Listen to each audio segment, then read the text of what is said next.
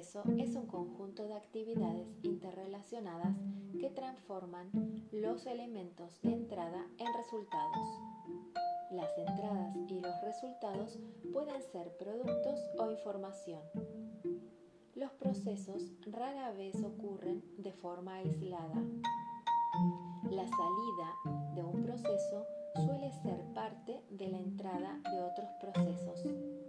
Los diferentes procesos ocurren en una organización pueden entenderse como una serie de subsistemas interconectados en un sistema mayor. Los métodos de gestión basados en procesos permiten agrupar las actividades y convertir entradas en salidas. De esta manera, se asegura que el control de las actividades logre los resultados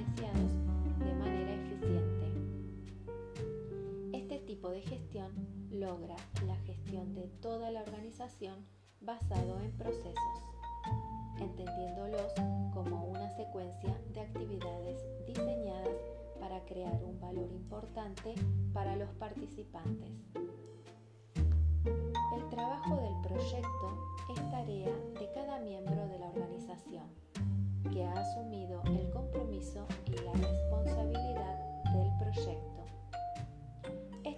supuesto también está en desarrollo y evaluación del proyecto. El proyecto debe verse como un momento de reflexión sobre progresos y fracasos. Esta no es solo una tarea reflexiva, sino también una oportunidad para hacer cosas nuevas, intentar probar experiencias y mejorar la calidad que brinda la organización. Referirse al proyecto tiene que ver tanto con el proceso como con el resultado.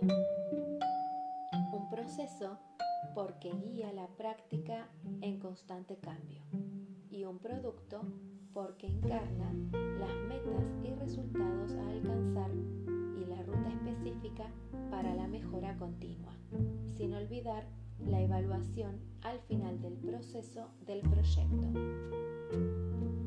Estos dos procedimientos se pueden utilizar al mismo tiempo.